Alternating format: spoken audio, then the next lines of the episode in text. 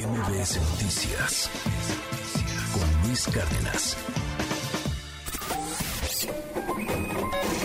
Economía y finanzas con Pedro Tello Villagrán. Te saludo con muchísimo gusto, querido Pedro. Oye, cuéntanos cómo está el tema de la vivienda y que refleja justamente estos números de los cuales estamos hablando, esta situación complicada en la economía global y mexicana, Pedro. ¿Qué tal, Luis? Buenos días. En efecto, la industria de la construcción, yo diría que es uno de los termómetros más fieles para tomarle el pulso o para medir lo que está ocurriendo con la economía de un país y también a escala mundial. Y es que en lo que a, la industria de la construcción se refiere, eh, cuando la inversión privada, pero también la inversión pública, pero además la inversión extranjera empiezan a retroceder, a debilitarse, a posponerse o de plano a cancelarse, es justamente el sector de la construcción el primero en reflejar ese cambio en la percepción de los empresarios, de gobierno y de inversionistas extranjeros. Y en el caso de México, vale la pena seguirle la pista a la construcción de vivienda, que afectada por el aumento en los precios de materiales de la construcción, más el incremento que han registrado las tasas de interés, más la desaceleración en el otorgamiento de créditos hipotecarios, más la incertidumbre de familias o personas en torno a la permanencia de las fuentes de ingreso o del empleo, pues ha provocado que la construcción de casas en México atraviese por su peor momento en los últimos 10 años. Cifras del Registro Único de Vivienda, Luis Auditorio, indican que en el mes de julio solo se alcanzó a registrar poco más de 10.000 viviendas, lo que significa una caída superior al 47% respecto al monto de registros que se realizó en julio del año pasado. Estamos frente a un mínimo histórico para un mes de julio desde que comenzó a registrarse este indicador, es decir, desde el año 2013. Y si hacemos el comparativo de los registros entre enero y julio de este año, pues estamos frente a una caída del 38% respecto a lo que se eh, registró el año pasado y 28% debajo del nivel acumulado en los primeros siete meses del año 2019.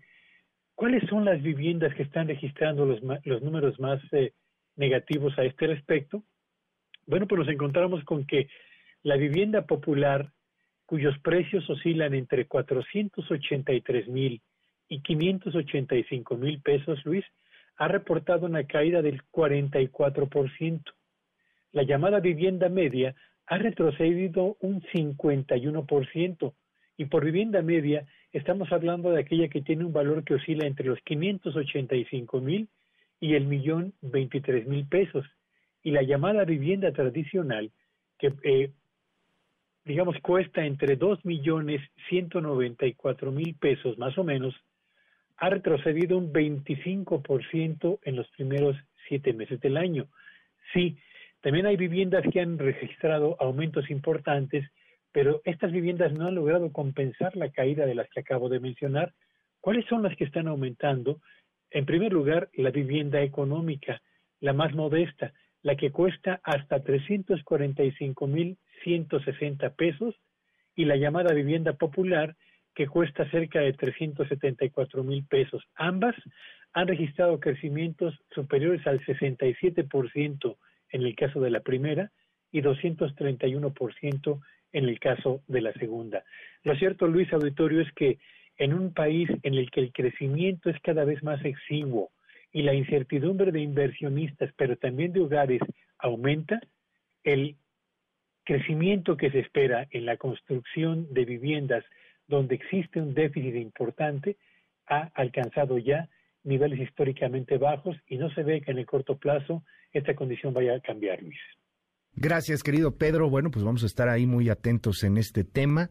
Eh, qué lamentable porque, insisto, o sea, es un reflejo de lo que estamos viendo en la economía global, es un reflejo de lo que estamos viendo en la economía mexicana. O sea, estos sectores, como el sector de la construcción, pues justamente va reflejando muchas de las carencias o de las ventajas que llega a tener una economía, ¿no? Sí, por supuesto, Luis. Y, agrega un factor adicional no solamente es el problema de la recesión que se viene o del bajo crecimiento que se estima para el año próximo.